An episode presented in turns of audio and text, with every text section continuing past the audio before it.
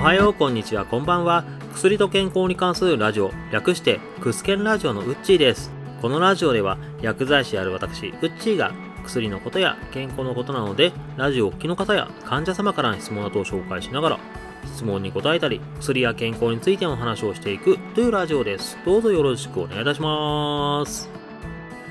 今回ですけども本当であれば患者様からいただきました質問内容で話をする予定でしたが状況的にやばいかもということで急遽コロナとマスクマスクというか感染対策についての話をさせていただきます。正直杞憂で終わればいいんですけれども実体験といいますか薬剤師同士のネットワークとか病院や薬局などの垣根を越えたネットワークなのでかなりコロナ感染者は増えてるんじゃないかという話題が出ております。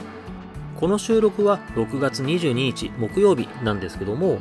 正確なデータが出せてるわけではないですけども各薬局ともコロナが5類になって以降全然動いてなかったよというコロナに対する治療薬こういったのを調剤する機会が最近増えてきてるという話がよく出ております。実際のところうちの薬局でもコロナ用の治療薬というものを調剤することが6月の19日以降また出てきております。熱があるとか喉がおかしいで声が出ないよといった方もいますし咳が出るという患者様こういった患者様が6月の半ばくらいから増えてきているというのを感じております。また薬の卸業者にも確認してみたところ6月の中旬に入った頃から以前のように例えば以前というのが東京のコロナ感染者が1日数千人とかそれくらいだった時それくらいの時並みにコロナの治療薬を各薬局へ卸すようになっているとのことでして現場としてはコロナ対応に追われる日々がまた来ているなというのを感じております。そして今回コロナの感染が爆発してしまった場合かなりの感染爆発の危険性があるということが予測されております。なぜ感染爆発が問題になっているのかといったことを今回話をさせていただこうかなと思っております。また緊急用の話ということもありまして本日のワンポイントはなしです。申し訳ございません。それでは今回のタイトルはこちら。コロナ感染者急増中。この夏の感染爆発は間違いない。コロナが5類感染症になってから1ヶ月以上経ちました。今回コロナの感染者の状況などいろいろと話をしていきますがまずあのあらかじめなんですけども薬局内でのマスク一応した方がいいよというのをあらかじめ伝えさせていただきます。理由は後々話していくんですけども薬局に行ってコロナに感染するという危険性が冗談ではなく高まっているという状況でございます。でそういった薬局でのコロナ感染という話をする前にコロナの現状についての話をまずさせていただきます。コロナの感染者数って今どれくらいいるか皆様ご存知でしょうか？最近では今日の感染者は何人でというのを発表しなくなっております。これ理由としてなんですけども5類になったことでインフルエンザとかと同じような扱いになったということで以前のような2類に指定されたことに比べれば注意しなくていいよという扱いになったため発表が必要なくなったことというのもありますしまた国全体でのコロナ疲れということもありましてコロナへのニュース自体が受け入れられなくなっているという状況もあります。正直コロナについての話題出すこと減ってませんか？コロナの話題って今更感とかありませんか？と。せっかく5類になったのに今更コロナの話とか聞きたくないよとか水を差すような話するなよといった思いありませんか？という。正直コロナのことを気にする人は減りました。そういう需要が減ったということもありましてコロナの感染者数を発表する必要性どんどん薄まっております。またコロナの感染者数が減少していたということもありましてコロナの話題は遠い過去のようになっていたというところもあります。でコロナの感染者数ですけども大々的な発表はしておりませんがこれは一例ですけども5月の22日から28日にかけての1週間での東京の感染者、これ1週間でなんですけども、1647人でした。以前は1日で何千人とかの感染者数だった頃に比べて、1週間で1600人ということでかなり減少しました。また、すべての医療機関からの報告ではないっていうのもあるんですけども、ああ、コロナの感染者数は減ったなというように感じられます。でそういった面もありまして、コロナ収束したのかなと思いきや、また感染者が増えてきているというニュースが流れるようになっております。同じ東京での1週間での感染者数ですけども6月の5日から11日では2486人に増えております2週間ぐらいで1.5倍くらいになっております。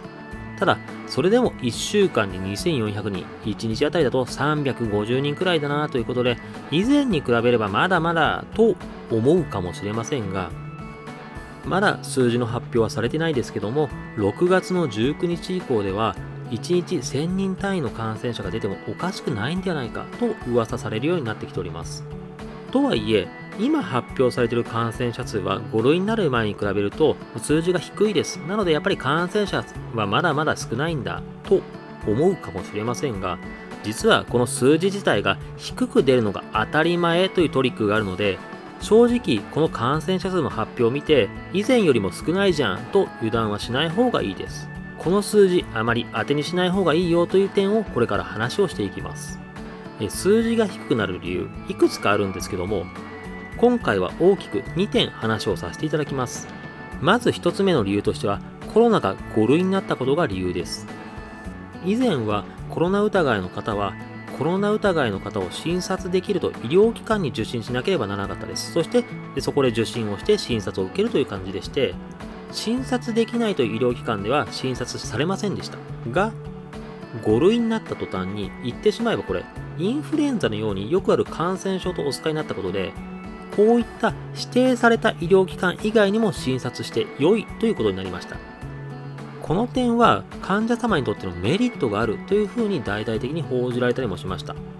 今まではコロナ疑いだった場合は決まった医療機関に行くしかなかった。そのため行き慣れてない場所に行かなければならないとか不便を感じることもありました。が、どこの医療機関に受診してもいいという受診できる医療機関が増えたことで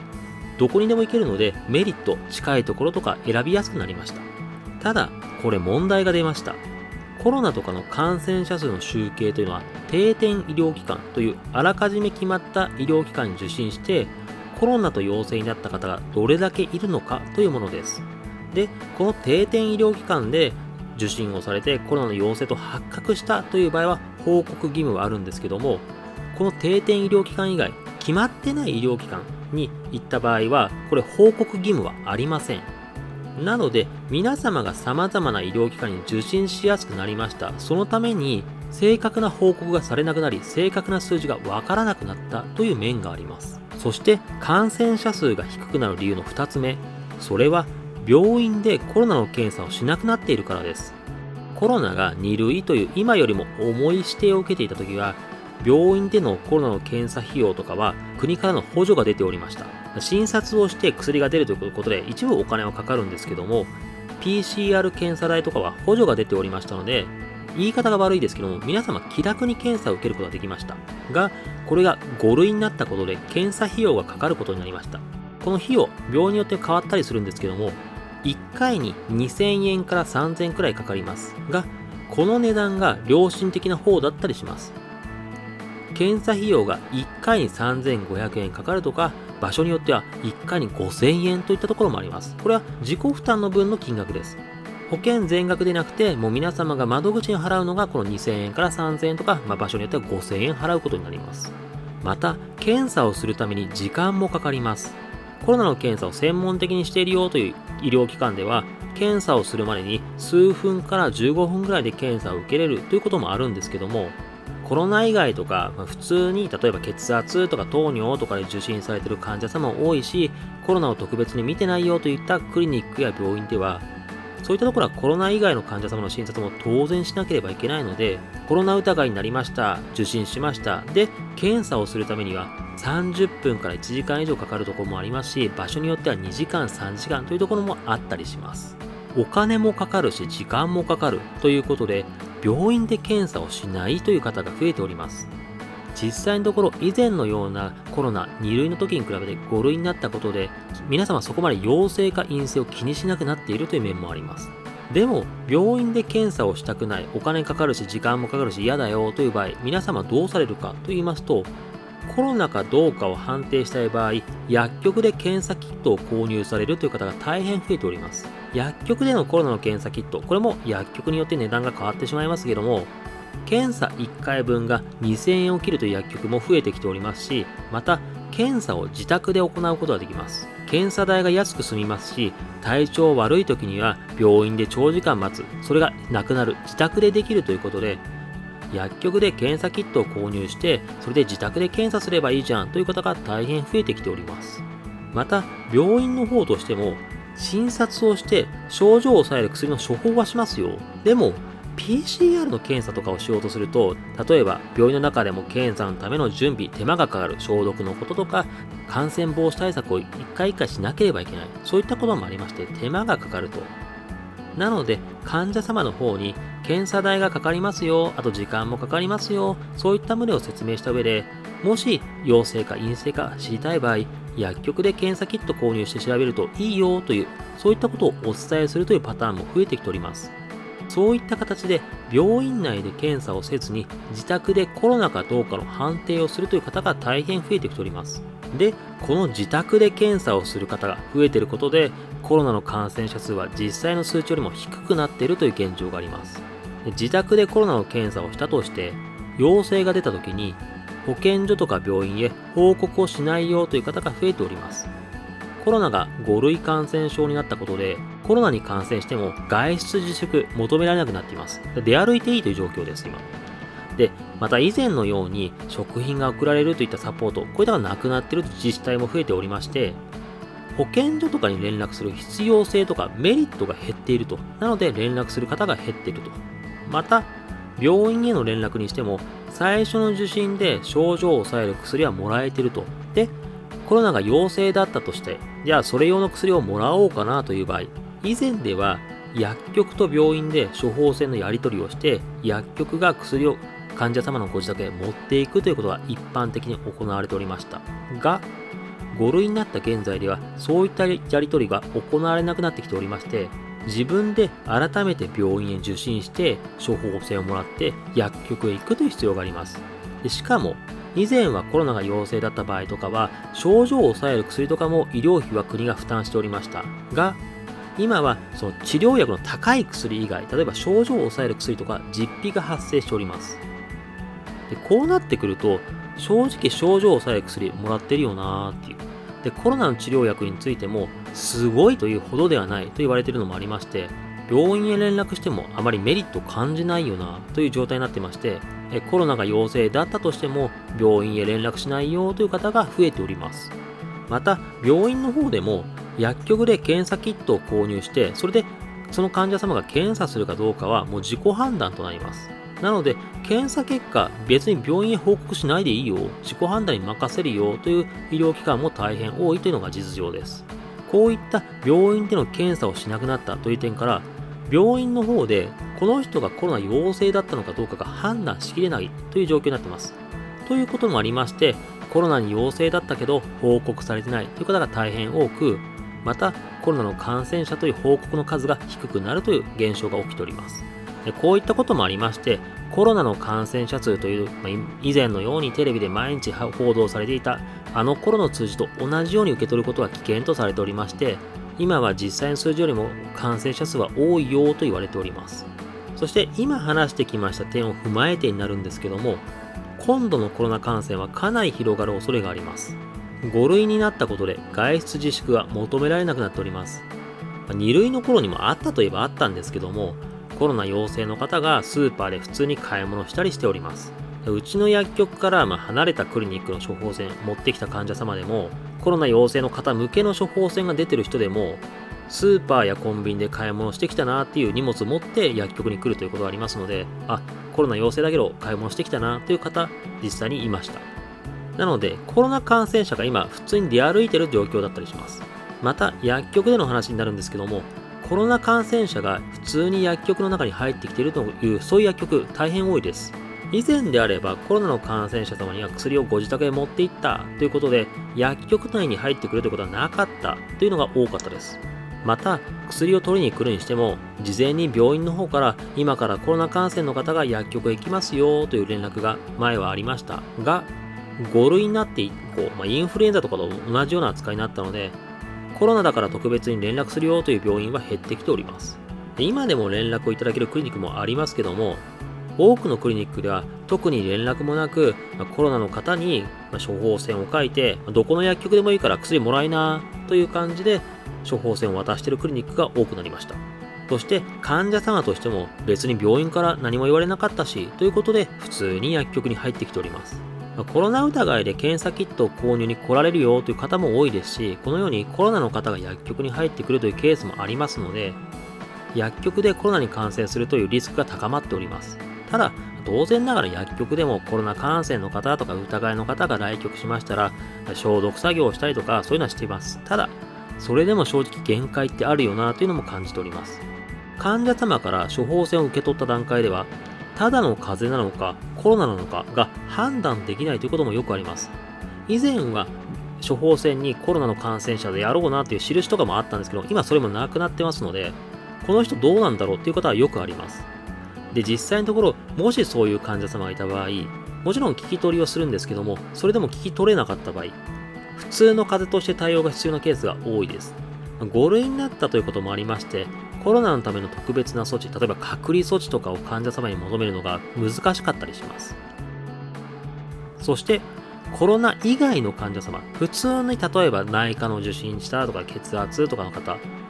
マスクを外して薬局に来局される方大変増えております。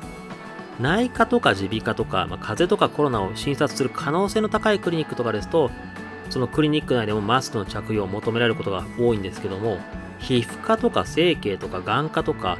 コロナを診察する可能性低いクリニックではマスクいいよいらないよというクリニックも増えておりますでクリニックでマスク求められなかったよな。じゃあ、薬局でもマスクなしでいいじゃん。ということで、マスクなしで来局する方が増えております。が、薬局という場所は、内科で処方箋もらった方、整形で処方箋もらった方、眼科で処方箋もらった方の様々な方が来局されます。そして、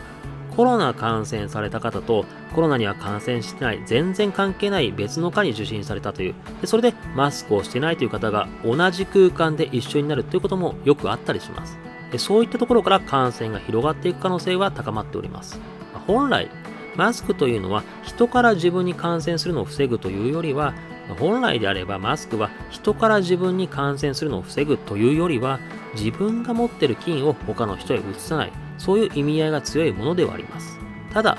それでもマスクをしないよりはマスクをした方が人から菌をもらうというそのリスクは減りますし感染予防になります。また、マスクをしてない方は、マスクしている方に比べて、正直感染予防への意識薄いよなという方が多いです。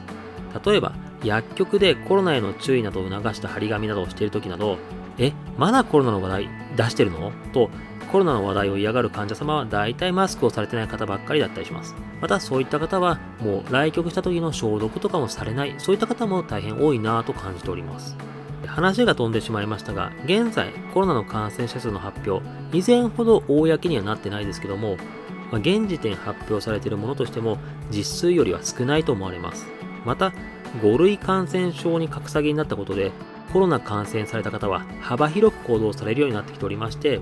様々なところで感染リスクはありますし、医療機関で感染するという、そういったリスクも以前に比べて高まっております。以前のような重症者とか入院されている方といった報道されておりませんが、入院されている方は今現在でもたくさんおりますし、熱があるよ、咳があるよ、喉がおかしくて声が出ない、そういった様々な症状の方が増えてきているなというのを実感しております。とはいえ、コロナが5類になりました。旅行や外出、楽しみたい夏がやっとやってまいりました。ただ、油断はしないようにだけご注意くださいませ。今回はこんな感じです。今回は現状の新型コロナについての話をさせていただきました。ただコロナ疲れもありまして、コロナの話題を嫌がる方、正直増えているなというのは実感しております。先日、Twitter の方ではつぶやかせていただきましたが、薬局で働いている人間の愚痴のような話を今回させていただきました。現場で働いている人間としては本当に感染者増えてきているなと感じておりますので、皆様油断はなさらないようお願いいたします。ですが、まあ、コロナの話題はもう嫌だというメッセージでも、逆にコロナの話題もっと聞きたいよという方でも、どんなメッセージでもいただければなと思っております。メッセージいつでもお待ちしております。今回も最後までお聴きいただきまして誠にありがとうございました。次回も聴いていただけると大変嬉しいです。それではまたお会いしましょう。このラジオで話す内容はあくまで一つの説であったり一つの例です。医師の方針や患者様それぞれの状態で治療方針は違いますので、自身がかかっている医師や看護師、薬剤師などの話を優先するようお願いいたします。